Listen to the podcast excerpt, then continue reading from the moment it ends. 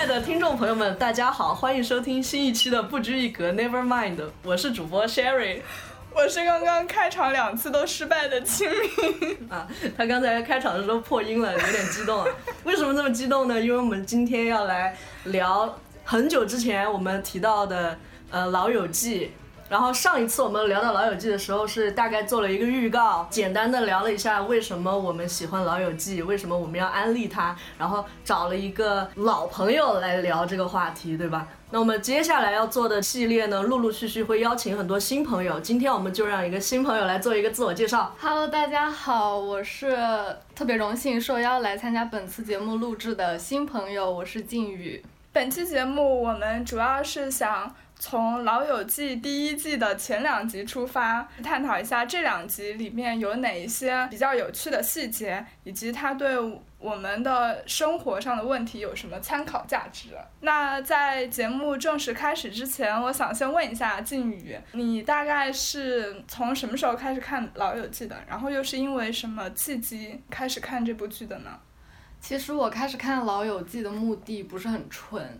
我开始看这个是因为想要准备英语考试、英语听力、高考的时候，然后大家都说《老友记》是特别适合练习英语口语和英语听力的，所以我就是高中的时候才开始接触《老友记》。嗯，我上回我就说了，大家都是 奔着学英语去的。对，哎，我发现这会不会就是《老友记》他们做的一个营销啊？就是发现。在遥远的东方有一个国家，就是那里的学生都要学英语，所以他们就想着这个营销词，就告诉大家，你要学英语，那就去看《老友记》吧。你大概看了多少次《老友记》？很概括的看过一遍吧，但是也没有完整的看完所有十季。但是第一季的前五集我应该看过有两三遍了。每一次想要重新开始看的话，就是像英语考四六级一样的背单词，都是从第一个单词开始背。所以，abandon，对对对，所以就是《老友记》的第一季的前几集真的看了很多遍。哦，我完全懂这种想法，就是。想要拆解一个剧的那种 dialogue，对吧？就是不停的去练他的那个什么对话呀之类的。对我也是，因为有一段时间我会想要练英语听力，就会听《老友记》，然后每次都是从第一集开始听，所以第一集的台词我基本上能背下来了。但是后面几季的剧情就已经淡忘了。那你们还记得前两集？都讲了些什么吗？临时抽查啊，背课文，背课文。第一集就是大家相聚在一块儿，Rachel 逃婚了，然后 Rose 离婚了，然后大家 聚集在 Monica 的家里。对，好的，那我来根据网上的分级剧情给大家介绍一下。第一集的开场呢，其实是 Rachel 以外的五位主角相聚在。一个叫 Central Park 的咖啡馆，他们在闲聊，然后这个时候 Rachel 穿着婚纱闯了进来，原因就是她 去看了王源的演唱会。你这样会被粉丝骂天了，紧跟时事。对，然后 Rachel 穿着婚纱跑进来。因为他逃婚了。嗯。I left Barry at the altar。然后就是 Rose，他当时是跟他的前妻刚刚离婚，他的前妻发现自己是同性恋，跟自己的一个好朋友同性友人跑了。对，接下来就是他们大家又齐聚在。嗯，Monica 的公寓，然后 Rachel 因为逃婚了之后，她也没有地方去，所以她就决定跟 Monica 一起同居。这一集当中，Monica 她还约会了一个酒吧的调酒师，对，Paul the Wine Guy，对，叫做保罗。这个保罗呢？他营造了一个被前妻抛弃、从此一蹶不振的一个形象，以此来骗很多女孩跟他上床。是 是，就是哪方面的不正？难怪其他的这些女孩都这么心疼他。第一集大概就是这样吧。嗯。哦对，然后 Rose 她因为离婚了之后就需要搬离原来的公寓，所以叫了 Chandler 和 Joey 一起去帮他搬家。嗯。在搬家的时候。嗯，Joey 安慰 Rose 说：“嗯，这个你失去了一个女人，但是你还有其他的女人。”嗯，然后就跟冰淇淋一样，有很多口味。对，然后第二集呢是 Rachel 想要把结婚戒指还给她的未婚夫，她原本以为 Barry 被她抛弃之后会非常的憔悴，但是结果当她见到 Barry，才发现 Barry 么晒黑了？Barry 和他的伴娘 Mindy 一起去了他们打算度蜜月的地方。嗯，他们度了一个蜜月。在另外一边呢，就是 Rose 正在博物馆工作。这个时候，他的前妻 Carol 找到他说自己怀孕了，所以 他们就形成了一个非常奇怪的三人组合去产检，就是 Rose 还有前妻 Carol 以及 Carol 的新欢叫做 Susan Susan。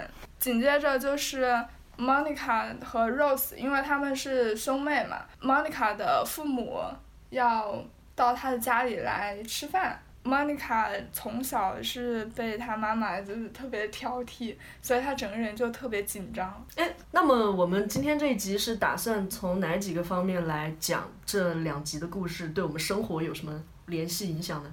我当时在想大纲的时候，我就对这两集做了一个总结，就是大家都有失败的感情和 糟糕的亲情，因为在这两集当中，几乎每个主角都遭遇了人生当中的一些挫折，比如说 Rachel 逃婚。然后 Rose 离婚，还有 Chandler 在跟朋友的聊天当中也暗示了他跟他的母亲关系并不是很好。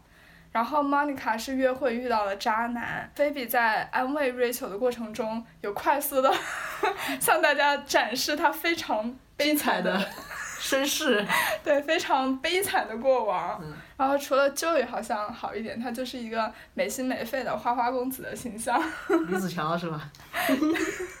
所以我觉得这两集非常快速的让大家有了一些共鸣吧，因为无论是失败的感情还是糟糕的亲情，大家应该至少会经历一样吧。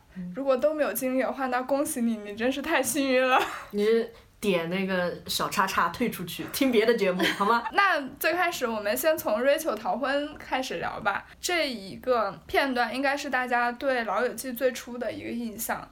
我当时看的时候，其实不是很喜欢这个角色，一开始，因为我觉得逃婚其实是一个非常不负责任的行为。我们是站在主角团的视角去看这件事嘛，觉得 Rachel 是非常勇敢的，但是。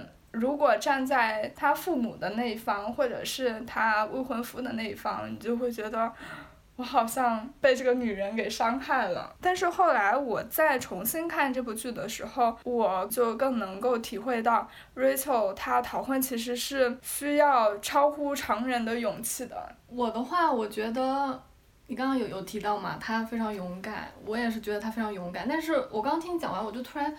有一点理解，他这种勇敢可能是出于一种无知者无畏，因为他在后面的剧情里面，你会发现他并不知道就是真实的世界 real world 怎样的残酷，他甚至不知道什么样是什么是工作，他也不知道人要工作干嘛。是 Monica 他们跟他说，啊，就是因为你要赚钱，你才能花钱，你花钱才能买到你想要的东西，但他完全就是对这些事情都不在意，都不知道。所以他当下那一个时刻，他可能就会觉得说，我不喜欢这个男人，我我对这个男人的兴奋感，甚至没有对我眼前的一个他说那个餐点，一个什么船的一个餐点，对餐具来的感兴趣。然后他就在那一刹那可能觉得说，我不想要这段感情，他不想要这段感情，可能跟他不想要一个物品的那种感情可能是一样的，所以他就可以说放弃就放弃了。我也是觉得像靖宇说的那样，Rachel 是一种无知者无畏吧。再加上她是一个女主成长的一个故事，她是整个六个人里面成长线最完整、最跨越最大的一个嘛。所以我觉得从第一集就很明显能看得出来她的这种自我意识的成长，就是她现在好像还什么都还不清楚，但是她也能够跟随自己的感觉去做这个很重要的决定。然后你说他一开始可能会感觉不负责任，是站在男方的那种角度觉得不负责任，但我觉得他反而是对自己在负责任，他自己没有感受到幸福，那我就不要这这个婚姻。跟他妈妈后来就很多集之后的一个表态，他妈妈后来想跟他爸爸离婚，他就说，啊、你没有嫁给你的 Barry，但是我嫁给了我的 Barry。就可以看到类似的家庭成长出来的小孩，Rachel 可以在很早的时候就拒绝这份婚姻，就还挺挺厉害。我在看到后面的剧情之后，我发现 Rachel 的性格当中，这个勇敢是始终贯穿着的。她一开始的逃婚，可能真的不是一时兴起，而是说。他从小到大在面对很多事情的时候，可能都是用一种很勇敢的态度去面对的。比如说他找工作的时候啊，他第一份工作吧，不是被那个 HR 误会性骚扰嘛？他后来找到 HR 去，就是重新希望能够得到这份工作的时候，也是很勇敢的。还有就是他后期的时候。当未婚妈妈，虽然是呈现出来了一种无知者无畏的感觉，但是我觉得这个是他性格里本身就自带的，可能跟他的成长环境有关系吧，就是。说爹妈比较鼓励啊。对对，所以能够养成他那种非常自信，然后以自我为中心的一个性格。哦，我不喜欢他，单纯是因为他一开始讲话就不是正常人在讲话。夹子，就我听起来就会觉得有点怪。因为前期她就是那种富家千金的性格，她后面变成独立女性了之后，你会。我也没有太喜欢这个角色，我只是单纯的，你说第一集我对她可能没有很有好感，因为他讲话夹夹的不正常，这个人讲话不正常。第一集我对他稍微有一点点好感，是在那个他在跟他老爸打电话，他说。Everyone told you you're a shoe, you're a shoe, you're a shoe。那段我觉得特别搞笑，就是感觉这个人虽然他讲话夹夹的，讲话不正常，好像也没有太大的逻辑，但他他在他自己的那个世界里面，这套话是成立的。嗯。就是他会拿他自己身边的一些事物举例子，就是一个商品世界的例子，什么鞋呀、包呀之类的。哦，对。哎，确实，编剧很厉害，他们的台词跟人设都是符合的。对，然后我还有一个比较喜欢的点，就是当天说我要去找工作，第二天去买了鞋，然后说我不需要工作，我直接开摆，那个鞋打五折，你说谁能不买？我我也挺喜欢这个性格的，就是突然一下又觉得，虽然这个人讲话有点做作呀，好像不太真实，但这个性格这方面来讲是真实的。嗯。但是我我特别喜欢 Rachel 的一个点就在于她剪那个信用卡那一个部分，嗯，因为我真的觉得她很可爱。她一开始她就说没有必要，因为我觉得放在我身上，我也觉得说没有必要剪吧，没有必要做的这么决绝吧。我觉得我能控制自己。然后但大家都让她去剪的时候，她最后用痛特别痛苦的表情剪了一张图书卡，我真的觉得她很可爱。她从现在开始我不借书了，不看书了。但是被大家发现了，是吧？对。他后来有剪信用卡吗？剪了，都剪了。我我觉得一方面我很羡慕他，他做这些事情的底气在于他拥有一群无条件支持他的朋友。嗯。就哪怕那些朋友他才。刚认识，刚认识不久，而且那些朋友愿意去帮助他进入到一个真实的世界。嗯。然后你刚刚说到 Rachel 跟他父亲打电话的时候那一段嘛，我当时看我完全不觉得搞笑，我只觉得天啊，太真实了。这就是很多时候我们跟父母沟通的情况啊，就是大家好像不在一个频道上对话。哎，你们没有这种时候吗？有这种时候啊，但是有它不代表我不觉得搞笑。那那脱口秀不都 都挺真实的事情发生了？如果我不笑的话，会让这件事情显得更地狱。嗯。就是他已经用喜剧的方式呈现出来了，那我就笑呗。其实我看的时候，我跟小明的感觉是一样的。就他在说的那个时候，我也突然就是想到我很多时刻我在跟我父母说。一件事情，或者我就尝试想让他们理解，我就开始进行打比方，嗯，然后他们就是会问我说：“我现在在跟你说这个事儿，你为什么要开始跟我说另外一个事儿？这两者之间有什么联系吗？”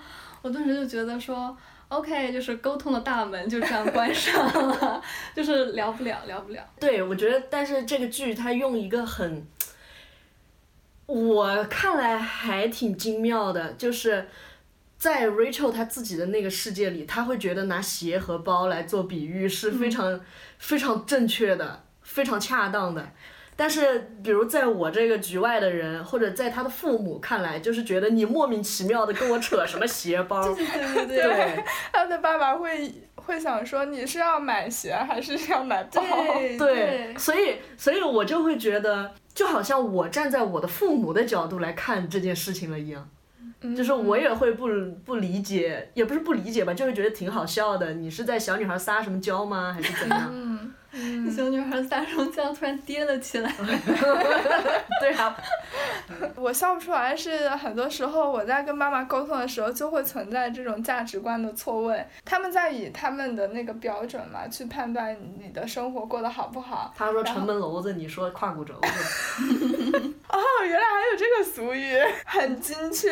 对对，所以我看 Rachel 跟他爸爸打电话的那一段的时候，我就我就觉得天呐，被戳中了。而且我觉得类似的情况也存在于 Monica 跟她妈妈之间，就是第二集 Monica 跟她妈妈打电话的时候，然后她妈妈就说，呃，我们有一个同学的女儿吧。她想要找一份餐厅的工作，你能不能安排一下？然后 Monica 说：“妈，我只是在餐厅工作，我不是开了一间餐厅。”然后她妈妈说：“那无所谓啊，反正我们是这样跟别人说的。” 我觉得这里倒是挺搞笑的，我会从里面看到，有时候父母在外人面前会为了面子嘛，乱吹嘘。对，乱吹嘘。其实他们可能也不知道自己的儿子或者是女儿到底在外面是干什么工作的。前几年我每次回家的时候，就总会有亲戚来问我在做什么工作，然后我爸妈也根本答不上来。是不是有点难答？可能很多。你是做啥工作的来着？我现在现在就是个学生而已。是之前嘛？就是之前。对，之前很难讲，因为会有 你自己都难讲。如果硬要说的话啊，那就是影像编辑。对，但是可能现在很多互联网公司，它就会有一些新的概念，对于父母那辈来说就是很陌生的呀。嗯。而且有时候我自己可能我都觉得，嗯，这些概念好复杂。是，有一些那种新兴工作，嗯，有点难跟父母描述，尤其是如果父母本来工作做的都比较常见的那种工种，嗯，什么，呃，公务员呀，或者是像我家就是医生、老师这种。就比较好介绍嘛。那你说真的是在那种什么新媒体公司工作呀？你说我是去我是干运营的，运营运营什么？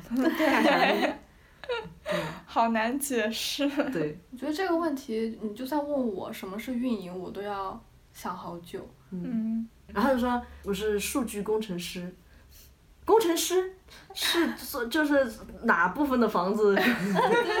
对，就很难讲。包工头是吧？对。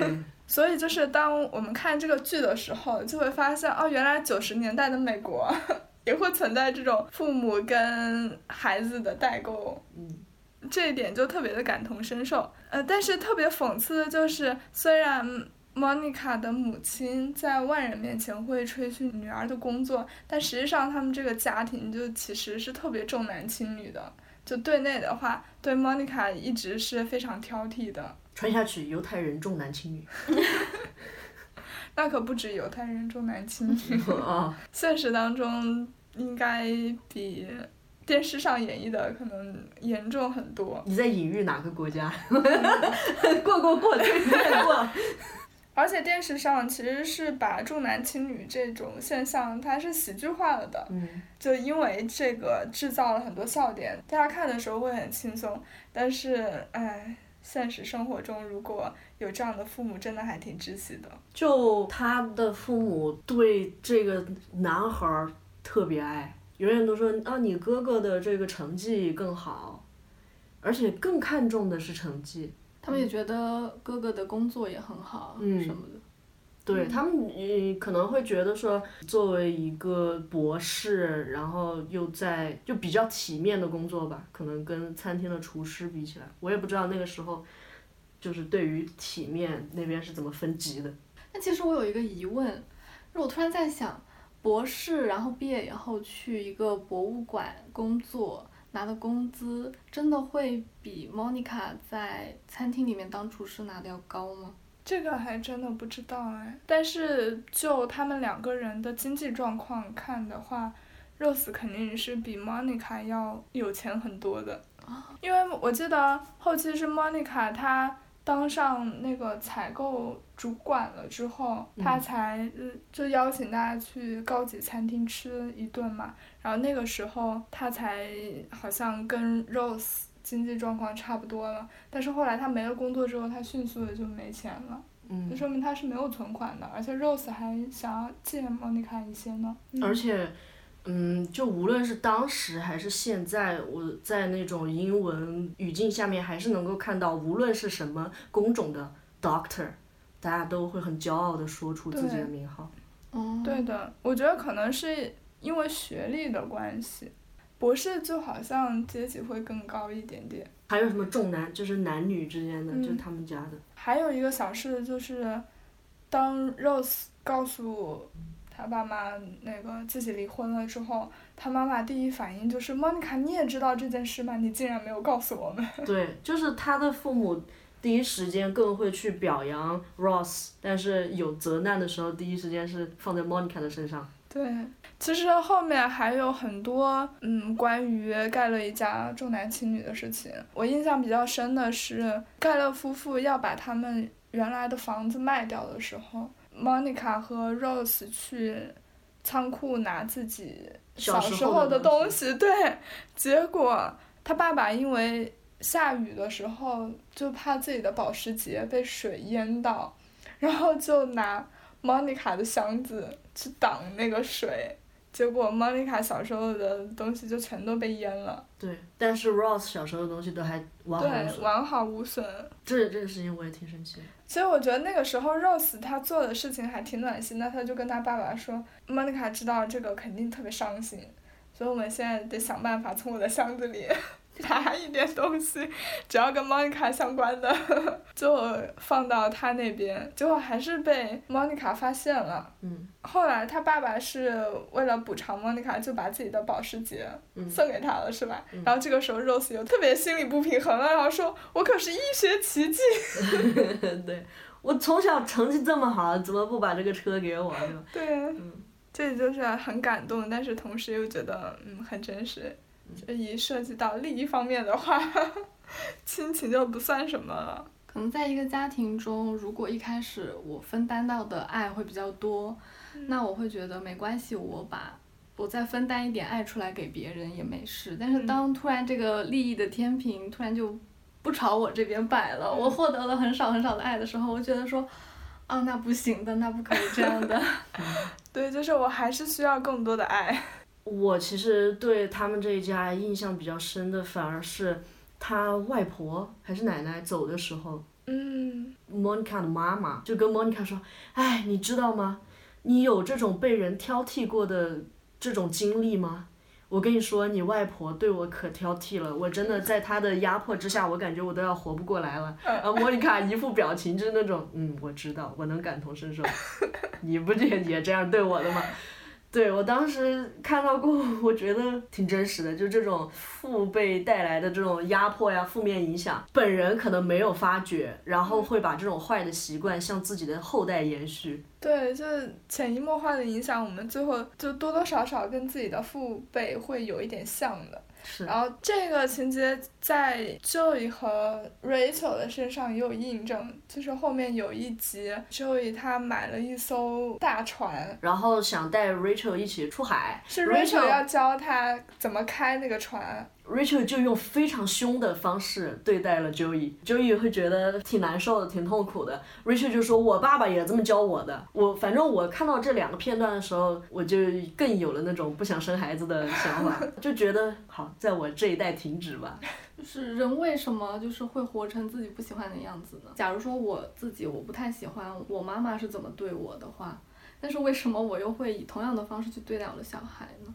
我觉得是因为你从小到大在那个环境下成长，就比如说一个事件，父母的反应是这样子，那你学习到的是对这个事情的反应就应该是这样子的，是很难变的。但是可是如果我在当下我感觉到非常的难受，我妈这样对我，我觉得很难受，我就会心里面默默在想，说我千万不能这样对我的小孩。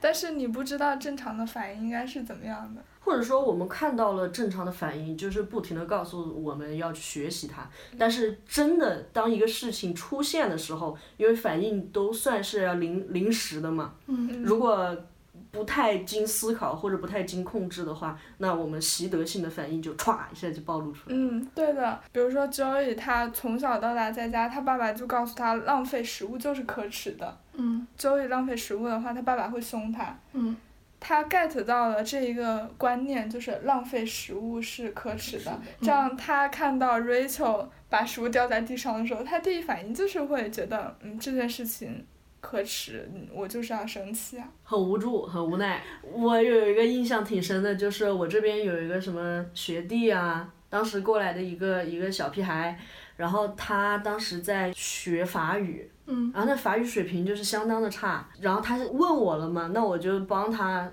教他了。我教的时候，我当时就会觉得天呐，怎么会有这么笨的人啊？就是语言这种东西不应该是很简单的吗？就是哪些规律啊，我这些规律我都可以给你总结出来，为什么你听了这些规律你都还不懂呢？这个想法就跟我爸当初教我数学的时候一样，我爸当时就会觉得。同一道题，我给你讲三遍，你怎么能还不懂？他就会发出一些噪音，发出一些噪音。对，就是最后我发现我好像在数学上没有太大的天赋，但是在语言上好像还可以的时候呢，我无论是就感觉十年前教我自己的亲弟弟英语，还是就前两年教我的那个学弟法语，当下的反应都跟我爸一模一样。嗯，所以就感觉这么多年过去了，我居然一点改变都没有，这种绝望又反反馈在我的心上的时候，我心里面觉得真不该要小孩。我觉得我连这种不是我自己的小孩的人，我都凶得下去，我自己的小孩我怎么办呀？天呐。对，我不会对别人进行我爸妈的一些反应，但是我会习惯性的，就犯错的时候，我以为别人都会跟我爸妈一样，所以我就会很紧张。哦，我也会这样，对但是比如你爸妈会对你怎么样呢？比如说，因为我很粗心嘛，我可能经常忘东西或者怎么样，或者丢东西。就这个时候呢，我爸妈可能就会凶我。就无论发生什么事情，我犯错的话，他们第一反应就是先骂我，先说你你怎么这个样子，这么粗粗心。然后结果前段时间就是我因为疏忽，我把包落在电车上了。然后我下意识的反应，我就觉得我身边的同伴一定会生气，会因为我耽误时间了。就我们当时本来要去做别的事情，然后他可能会因为我把包落在车上了，然后导致我们做不了这个事情，他会生气，但实际上就没有。然后那个时候就就会有点惊讶，随即我就会反应，哦，原来我真的受我爸妈的影响会很深。对对对，都是这样的，所以我还挺惊讶，就是那你就是没有延续下去，我还挺就我不知道是怎么做到的。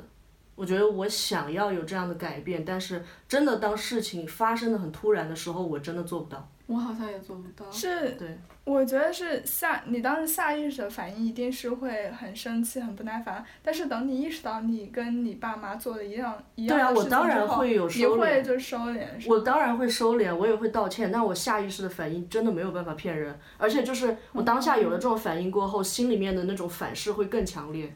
哦，而且我有时候我会在想，如果说是我对我的小孩，我一下子我做出一个跟我爸妈一样的反应的话，我真的觉得就是我的小孩就是在那一瞬间受伤还蛮大的。就是我后面我反应过来，我这个行为是不应该的时候，我再去安抚他或者是弥补他，我觉得那一瞬间可能对他来说都会形成一个比较永久的记忆。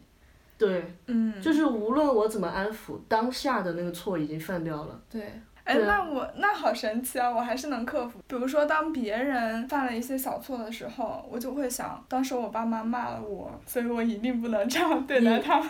你你不是当下发出来的脾气，你是表情上的那种，你不会说出来，对，哦，你是表情上的那种。因为我我我对我爸妈的那种表情反应特别激烈，嗯，所以就是你你有表情的时候我会看到，就还是会下意识的。就不会就但是你确实没有语言上的那种。嗯，因为我觉得就小时候那种特别惶恐、特别害怕的那种心情，对我来说实在印象太深刻了，所以我会时刻记着，就不把不把这种情绪传递给别人。啊，我做不到，我那个话吧就在嘴边，我啪一下就骂出来了，你怎么这么笨啊？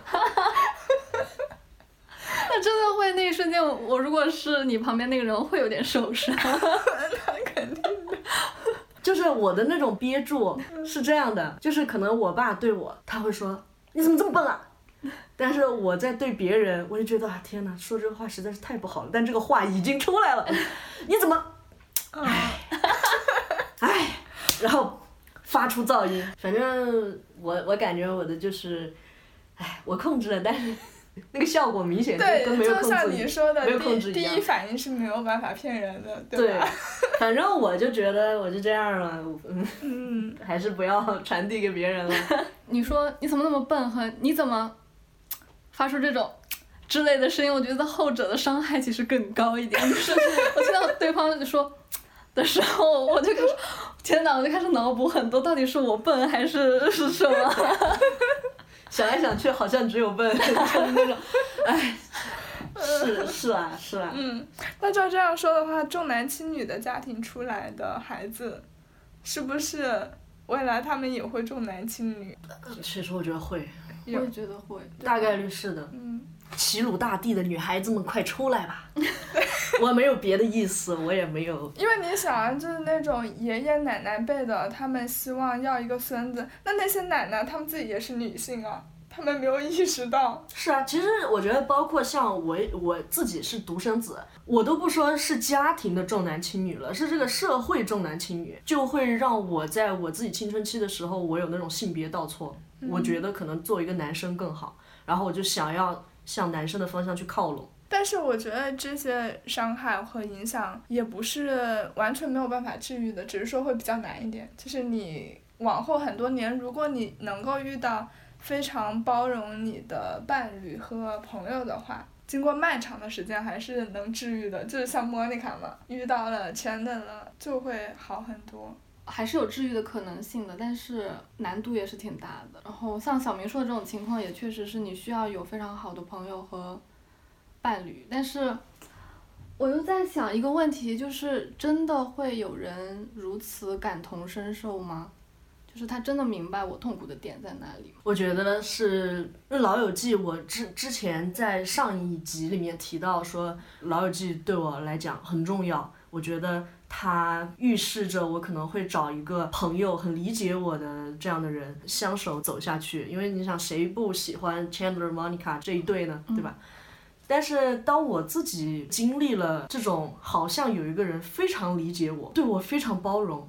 但是我们还是分开了，然后有了这种不不夸张的讲，我感觉当时真的就是灵魂上的撕扯。有了这种感受之后，我我觉得我不太相信，或者我不太把我自己的这种伤痛寄予在别人身上来治愈我，我不再有这个希望，还最好还是自己接受自己，然后再去修改。嗯，好，那我们接下来可以聊一下另外一个跟 Monica 出身一样，但是从小生活在爱里的角色，嗯，那 就是 Rose。但其实 Rose 开局真的很惨啊，虽然说他有很好的工作，还有超高的学历，但是开场他其实 比其他人遇到的挫折要更大，因为和他在一起七八年的前妻，突然就跟别的女性跑了。我们先来开个脑洞吧。假如你的伴侣突然有一天向你出柜的话，你会像 Rose 一样做到去祝福他和他的新伴侣吗？就虽然在开始的第一集的时候，Rose 说其实我一点都不开心，一点都不祝福他们，但实际上他后面的行动证明他还是非常。就非常大度的，真心的希望 Susan 和 Carol 好好过日子对，首先，我本人的身份就是，就是已经有一些性性取向上的自我认知了。所以，如果我的伴侣他有了一个新的性向认知的话，我在这方面肯定是恭喜他的。嗯，我觉得你有了一个自我的探索，更完整了。但是出柜就出柜，出轨跟出柜是两回事儿，对吧？你突然有了新的伴侣，这个这点我肯定是不祝福的。嗯在这种情况下，我就我会很理性的跟他说，这方面我会祝福你，但另外一方面，我情感上面受了很大的伤害。没想到你小子居然出轨了，哎，我就有发生过呀。我的初恋是一个女生，跟我谈着谈着，然后跟一个男的走了，到现在还耿耿于怀了，嗯，只是笑着谈出来而已。嗯，你你你们可不知道我半夜有没有在流泪啊！你的内心就是我坚决不原谅他们。是的，所以我觉得，呃，对于 Rose 来说，心里面肯定还会有一个就是性别上面的，我比不过他吗？就是我比不过那个性别吗？会有一个这方面的。我我反正从我自己的经历来讲的话，我会觉得说白了我不是男的呗。第一件事情是这样的，说白了我不是男的呗。就我当下其实更不会去反映为什么有一个什么别的原因去他就出轨了。我可能从性别的方向有更大的反应。如果是我的话，我可能会需要去找一下心理医生，我想去咨询一下，因为我会有点错乱。是他跟我好的时候他是异性恋，那为什么跟我好完以后他就突然意识到了他喜欢的是同性？我就想说，这难道是我的问题吗？就是我觉得这样挺不好的，就是为什么我我是我在反思我自己，但是我就在想说说，到底是哪个地方出现了问题啊？我就会有点错乱。但是同样的，就是我没有办法说，我立刻马上我就祝福他说，嗯，恭喜你，你你你你你你找到了你真正的一些，但是是这确实是出轨了，毕竟对你怎么能够就是说，哦，恭喜你，你跟小三你们是真爱，对吧？这我就我是有点受不了。当然，从从那种理性的角度来讲，可能确实，如果咱俩都在一起了，你更喜欢另外一个人，说明你可能确实更喜欢那个人。但是那我也大受伤，嗯，当初的承诺又算什么呢？就那种。我觉得可以坐下来说一下，就是你如果意识到了你你你的性向发生了改变的话，你完全可以跟我商量一下，而不是突然跟我说我直接告诉我一个结果。我已经爱上他了。对 你不能这样。你可以说我好像喜欢这个方向，我好像那个性别也喜欢了。嗯，而其实我也很能理解 Ross 不能够马上谈新的恋爱，去见新的女孩子。反正我当时也是这样的，我会纠结说我在谈这个性别的人可能会发生一样的事情。嗯，嗯，这就是为什么他后来在跟 Rachel 谈恋爱的时候掌控欲这么强啊。我觉得就是这段婚姻对他影响是挺大的，会让他特别的没有安全感。对他的这个婚姻给他改变很大吧，因为以前感觉一直都挺顺风顺水的。嗯，嗯，不过他也不是立马就能接受的，我觉得他是在经历了很多事情之后，逐渐的接受这个事实的。就是因为他离婚之后，他的前妻马上就怀孕了嘛，这个也真的是很抓嘛。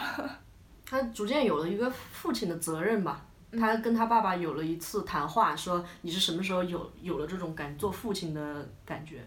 嗯他爸爸就说，我觉得是所有男性都的通感吧，毕竟生不是自己在生，还是得这个孩子摸到手里、抱到手里的时候，才能感觉到自己做父亲了。所以他在成为父亲的过程当中，就慢慢的可能对这种情感上面的事就更加释怀了。嗯他们是生了孩子之后，Susan 和 Carol 才结婚的是吧？对，过了很久了，我记得。才办了一个婚礼。对，那里还挺感动的。估计 Ross 自己情感上面也没有那么喜欢 Carol 了。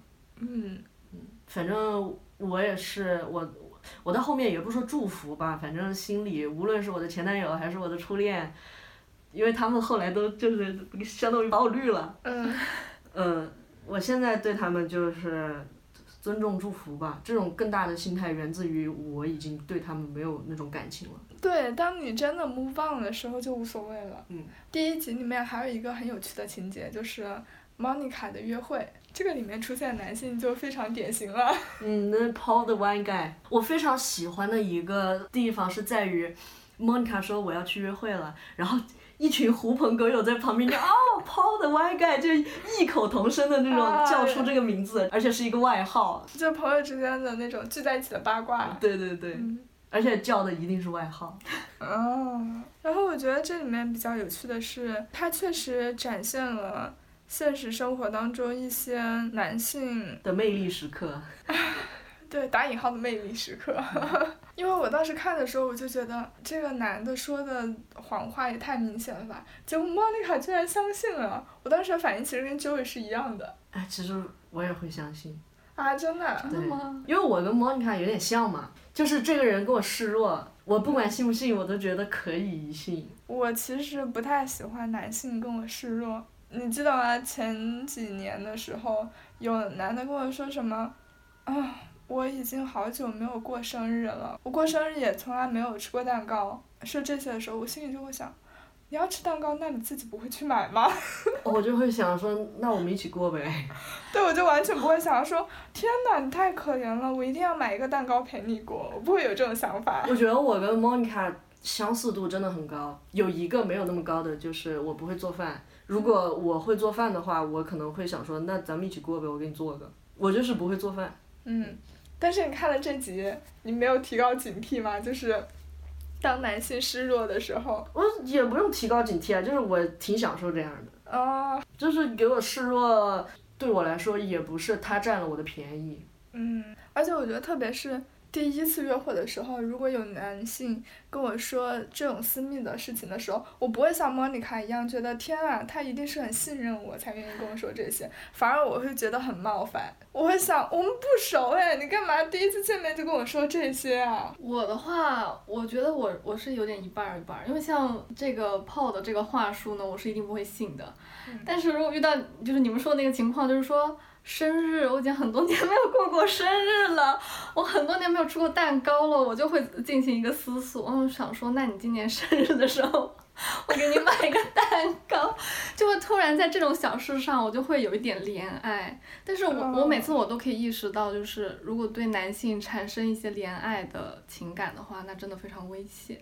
所以我有些时候会会给自己自我催眠说，不要怜爱，不要怜爱。每次我一有怜爱的这种。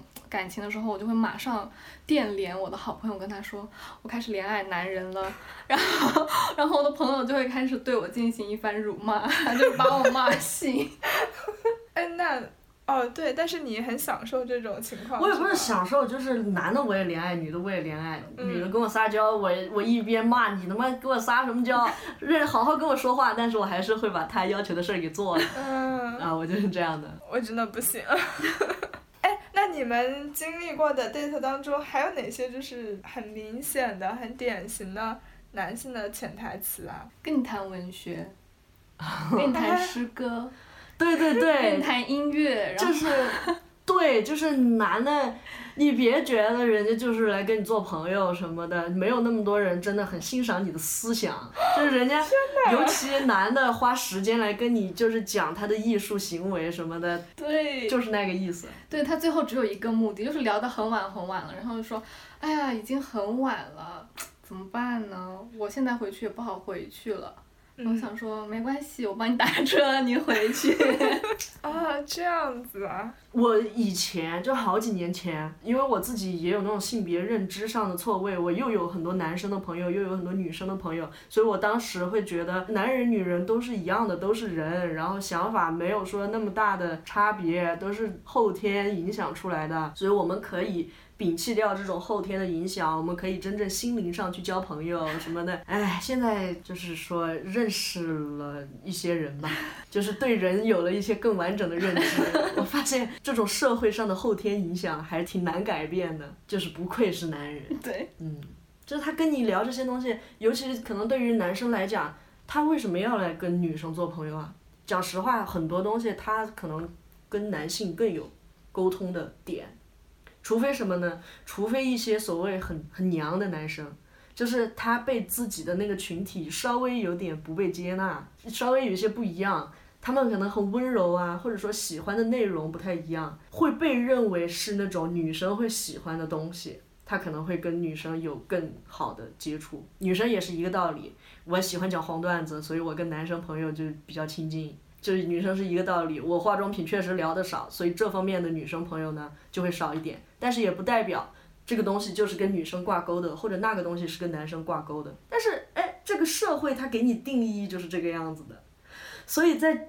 这群很受标签影响下的人当中呢，这个群体又非常广泛。他为什么要来花时间跟所谓的女性朋友来讲这些东西啊？就是会觉得跟自己的群体，所谓自己相近的这个性别的同性别的群体，有更深的或者更自如的了解，跟异性呢会有一种展示的程度。对，魅力时刻又来了。魅力时刻。所以小明，你是会。就是对这样的话术，你会有点辨别不出来吗？嗯，就是比起之前的那个蛋糕之类的话，这个可能会更隐蔽一点吗？对你来说？我确实会辨别不出来，我会真的以为他就是想跟我交流这些。我是在想怎么辨别，就是单纯的聊这些。就是他不去聊任何生活上的事情。哦，是啊，但是大家就是这么发展来的。对是吗？但是如果要发展的话，那一定会慢慢的就聊到自己嘛，聊到自己，聊到感情生活什么的。但是，假如一个人他真的就 只跟你聊别的东西，他不聊自己呢？嗯，也这也是一种，啊，就是这这是他们话术的一种。太多了，太多了。这个，这个是，那我分辨不出来。就这种东西有点像是在给自己赋能、赋价值。他在建立一种人设的感觉。对，他可以不跟你有那种啊，所以你你喜欢什么，你的感受是什么，他可能不一定跟你聊感受。Anyway，就是我，我想讲一个我最近从身边一个朋友当中领悟到的一个需要警惕的话术，就是我有一个朋友，他认识了一个男生，那个男生就是当我朋友邀请他跟其他朋友一起聚会的时候，那个男生就从来不赴约，推辞的理由就是我只想见你一个人。这个就很明显了，这个有点过于明显了。对啊，然后我当时就在想，他这个意思其实就等同于我想占你的便宜，因为你一个人的时候就比较好下手嘛。其实我对这方面我不会觉得是不是占便宜，就是会有那种触摸呀，或者是发生一点什么性行为之类的。对，但总之就是，但是我觉得他的目的是，就是很危险的，因为假如一个人他是真的喜欢你，他想更加了解你的话，那无论是单独见面还是跟朋友一起，我觉得男生应该都是愿意的。是，但是就会想要最好是私下接触嘛。但是当然这个老哥有点太直接了直，接，嗯，就是完全不赴约这种是。没有打算说有更深的接触，更多只是想身体上的沟通了。但我觉得可能有的人觉得说，哇，那我好特别啊，是啊是啊，有可能会生会，对，就掉到这个陷阱里面去。嗯，哦，对，我觉得最大的一个排除所有套路的一个方法，就是不要觉得自己特别，人没有特别的，嗯，就是你都差不多。如果一个人跟你说你好特别哦，妈呀，好多我老遇到这种男的跟我说你好特别什么的，我其实有点不舒服的。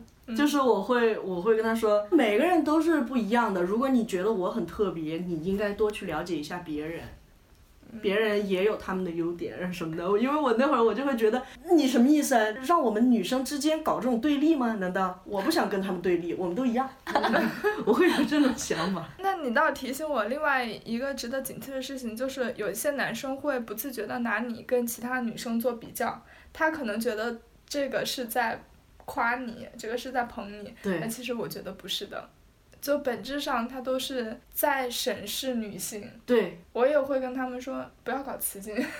在前两集当中，呃，其实有一一句台词是非常经典的，就是当 Rachel 剪掉信用卡之后，Monica 跟他说的那句话，就相当于是，呃，这个电视剧题演的一句话吧，就是 Life sucks, but you're gonna love it. Welcome to the real world，对吧？嗯他终于从一个芭比世界来到了真实世界。嗯，但是我觉得这部剧里面真正的彻底贯彻这句话的人，那就是菲比对不知道这人怎么能过得这么惨，但是他自己又把这种日子过得很开心。嗯，对，他某种程度上也是大家很想成为的一种人哎。嗯，很理想化的一个人物。就是你经历了这么多悲惨的事情，但你还是活得很好，非常的乐观，非常的开朗。嗯，而且第一集里面有非常非常爽的一个点，就是当 Rose 问他你要不要来帮我搬家的时候，他会直接说哦、i wish I could, but I don't want to。嗯，啊，对，我啊，我真希望我来帮忙，但我不是很想来帮忙。对，我不来了。这对于一个非常不好意思拒绝别人请求的人来说，这个品质真的非常的难得。对，我就不会拒绝人，所以我就特别羡慕他。我我感觉我现在正在学习他，就是那种有什么不舒服的话，我想当面直接讲出来，这样，对吧？他好像是这样的，对，就是有什么不舒服的，我直接就讲了。然后如果你你想跟我掰了，那就掰了呗。而且他掰的时候也特别潇洒，就是我我印象特别深刻，他跟她男朋友分手，不是她要去鼓励 Chandler 和他的女朋友分手嘛，然后他们俩同时在餐厅里面，就是两队人要一起分手，然后那个 Phoebe 就是。飞快的，就是在三秒钟之内一个拥抱，然后就分了，就很快。对，我之前有看一个人做的统计，就是说《老友记》里面六个主角都交往了多少个对象，然后其中女性的话，菲比是最多的，而且好像遥遥领先。菲比真的是调戏女王。对，菲比太会了。对，而且她真的太洒脱了。我觉得越是洒脱的人越容易受到吸引。反正因为我现在开始用那种社交软件了嘛，哇，我发现就是可能因为我的照片给人感觉很很洒脱、很潇洒的一个个性，很酷，大家上来都觉得你好酷啊，然后都特别想认识我什么的。我就心想，我的妈呀！你真的认识我了过后？你会发现我是一个非常不酷的人，就是又很恋旧，又很就是感情里面又很黏，就是又觉得我分不掉，别分了什么的。我心想，天呐，真的只有酷的人才会让人想要飞蛾扑火。那会不会是因为大家觉得这么酷的人，那就不用承担太多的责任，心理负担会小一些？我觉得这也是一方面，就是比如说你跟 Monica 交往的时候，就会考虑这个人他身上有这种责任感，就开始都会比较困难。对。不过菲比一定程度上是因为她的颜值吧。菲比。特别卷发的时候。太美了。就是有一种女神的感觉。Monica 和 Rachel 就属于那种生活中很接地气的美女。是，生活中会更常看到一点，工作上啊。身边的谁上司啊，这种感觉，下属的感觉。我觉得菲比这个人特别妙的一点就是，他其实在我看来就是《老友记》里面的一个，或者说是情景喜剧里面的一个精神内核。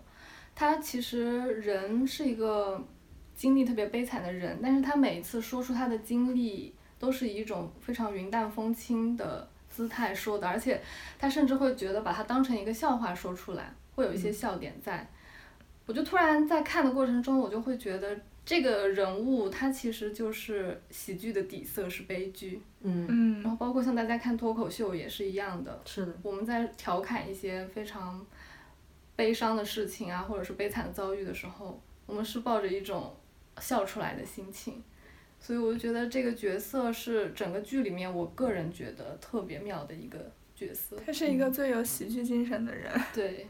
其实我觉得更符合这个精神的人是 Chandler，可能是因为 Phoebe 她虽然有这样的色彩，但她给人的感觉更多是那种古灵精怪、四次元，嗯，所以她可能另外一方面的特质对我来说会更多一点。但我觉得你讲的也也挺对的，就是他每次说出他的身世的时候，就跟贯口一样，报了一遍，啊，自己的爹妈，哎，然后怎么地又怎么地了，他的外婆，对，但是。我觉得对于他这样的还如此有乐观，然后好像又能交到很多朋友的一个状态来说，不能够抹杀掉他生长的那个环境。哎，他好像生长的时候是跟他的一个外婆，嗯，和一个妈妈的朋友一起 成长起来的嘛。这两个人其实给他保护的还挺好的，他自己生长环境的真实情况其实也没有太大的了解。像他有一个双胞胎姐姐 Ursula。他就是了解了所有事情之后，就搞得很冷漠，变成了一个很冷漠，然后很没有道德底线的人。对，所以我觉得可能生活的环境呀、家人的那种陪伴，还是有很大影响在。嗯。不知道儿苏兰到底怎么生长的？应该是自己全然接受了那种什么遗书啊，所有的内容，一个人承受了这些。嗯。对，但是菲比也。挺厉害的，就无论在什么环境下，他都能生活下去。因为他年轻的时候好像还做过抢劫犯。对，抢了 Rose 的，抢了 Rose 的东西。对啊，就是很妙，这个人也可以当那种街头大姐大的感觉。嗯，然后这个人呢，他什么样的气质都可以，所以我觉得他的那种适应能力非常强。嗯。韧劲很足，生命力又很旺盛，我觉得。嗯，比如 Monica 在不同的环境里面，她太尖锐了，太脆了，容易断掉。还有一点，那个我觉得菲比她虽然古灵精怪的，但是我觉得她的底线和她的规则其实也挺明晰的。就是像有一集，我印象中她好像是银行卡里面突然多出了很多钱，但是像一般人的话可能会觉得说哇天降一笔。很惨啊，就是而且我也是问了各方了，大家都说这个钱就给我了嘛，那我觉得没什么，但但是他就是觉得说这个钱就是不是他的，他宁愿把这些钱给那种路边的流浪汉，他都不愿意说这个东西我留下来。嗯我觉得这一点我蛮惊讶的。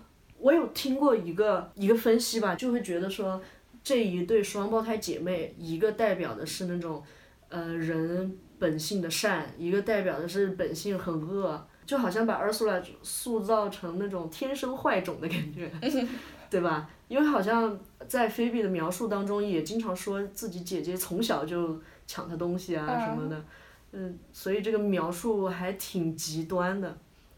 但是我在想，可能菲比的那种人生信条就是这个不属于我的东西，如果我得到了，我可能会失去一些已经得到的东西。嗯，对于他来说，人可能是平衡的，而且他自己也很相信玄学嘛，啊，对，所以我觉得相信玄学的人，他还是有比较高的一套道德标准的。总觉得他在搞塔罗之类的东西。而且他会通灵啊，而且我觉得菲比这个人物在整个喜剧人物设定里面也还挺重要的。大家可能觉得 Rose 是比较重要的一个肢体搞笑表演者，但是呃，，Phoebe 我觉得也很不可忽视。他是普通人都能 get 到的搞笑。是的，本身这个剧作为一个英语剧啊，如果可能英语没有那么好的朋友，他 get 不到很多笑点，或者说是文化上面不太了解的朋友，他 get 不到。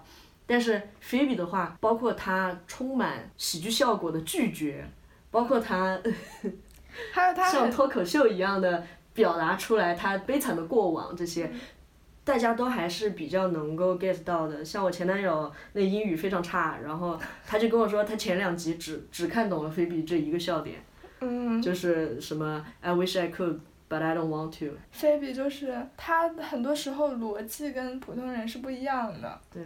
所以他是游离在大家对话之外，然后冷不丁的冒出来一句特别搞笑的话。对从前两集的人物故事当中来看呢，Joey 跟 Chandler 还没有暴露出他们更多的过往和笑点，所以，我们这两个人物可能放在之后再来跟大家分享。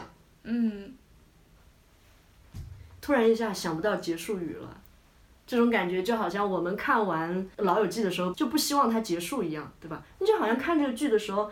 总能捡到一点什么东西能继续聊下去，但是我们这一集呢，咱们就已经限定在了我们讲第一季的前两集，所以该结束还得结束，我家人们。嗯，那我们一起就期待一下我们对后面集数的拆解，然后也希望靖宇之后能够继续参与到我们节目当中，和我们一起来讨论《老友记》。嗯好的，这一次我会更加纯粹的观看《老友记》。如果你对《老友记》有任何想法，也欢迎在评论区跟我们讨论。那今天的节目就到此为止啦，感谢大家的收听，我们下期再见，拜拜。拜拜。拜拜。